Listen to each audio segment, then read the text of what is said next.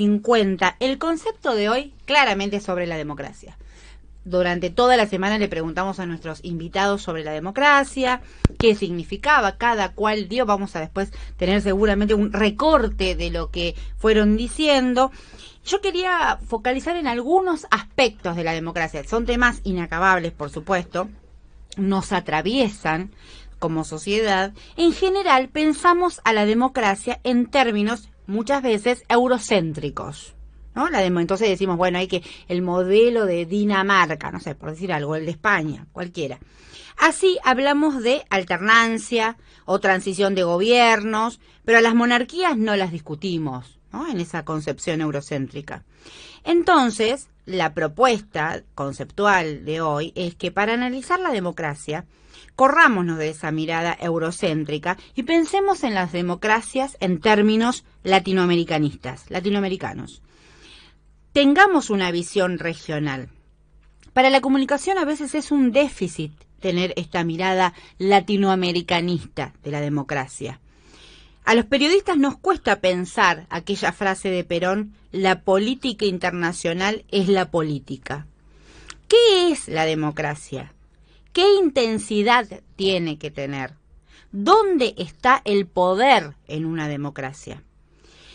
Y si nos animamos a decir que la democracia es quitarle poder a las élites para distribuirlo entre los más, una reflexión anecdótica. Cuando murió Menem, tuve un debate con un periodista que planteaba que el gobierno, y esto era un discurso, un recorrido discursivo luego de la muerte de Menem, planteaban que el gobierno de, que Menem fue un demócrata, porque llegó al gobierno elegido por la representación de las mayorías. Bueno, no se puede discutir esa verdad fáctica, lo votaron las mayorías. Ahora, la democracia tiene que ir de la mano de la república. En ese sentido, podríamos hacer un paralelismo entre crecimiento y desarrollo. No son lo mismo. El desarrollo está relacionado con la distribución. Bueno, en una sociedad puede crecer y ser completamente desigual como lo es la ciudad de Buenos Aires o la propia región. Entonces, volviendo a la democracia, ¿cuán democrático es un presidente que llega por el voto popular de las mayorías y después, por ejemplo, para volver al, al menemismo, firma los indultos a la Junta Militar? El de Menem fue un claro ejemplo de democracia con el corte de la no república. Por su parte, el kirchnerismo resultó profundamente republicano. La ley de identidad de género es un hecho republicano, puesto que está ligada al acceso de las garantías y a las libertades individuales. Hay que pensar la democracia y la república, más allá de esos conceptos de la alternancia gubernamental y en contexto latinoamericano. Pensar la democracia respecto de la disputa de poderes. Hoy la democracia se estructura dentro del capitalismo. Ese es el marco.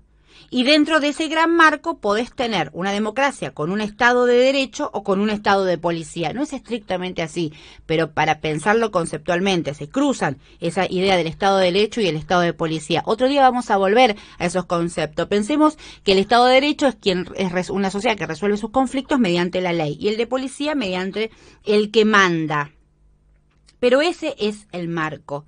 El gran marco hoy es el neoliberalismo el capitalismo y sus acumulaciones de capital, porque es el modelo que triunfó en el mundo. Triunfó, es una manera de decir. Incluso Jorge Alemán dice que el término revolución, situación que parecía en alguna época estar a la vuelta de la esquina, quedó lejos. Perdimos la esquina. Por eso, se plantean los límites de la democracia dentro de este marco capitalista. Si hilamos fino, yo creo que este marco no es compatible con la supervivencia humana. Es lo que dice Noam Chomsky. Hay un reloj que cuenta el tiempo de descuento hacia el fin porque estamos destruyendo el planeta, estamos destruyendo todo. Pero volviendo, aquí entran las luchas de clases, las cuestiones de género, las cuestiones ambientales, hacia adentro de ese marco de acumulación de capital.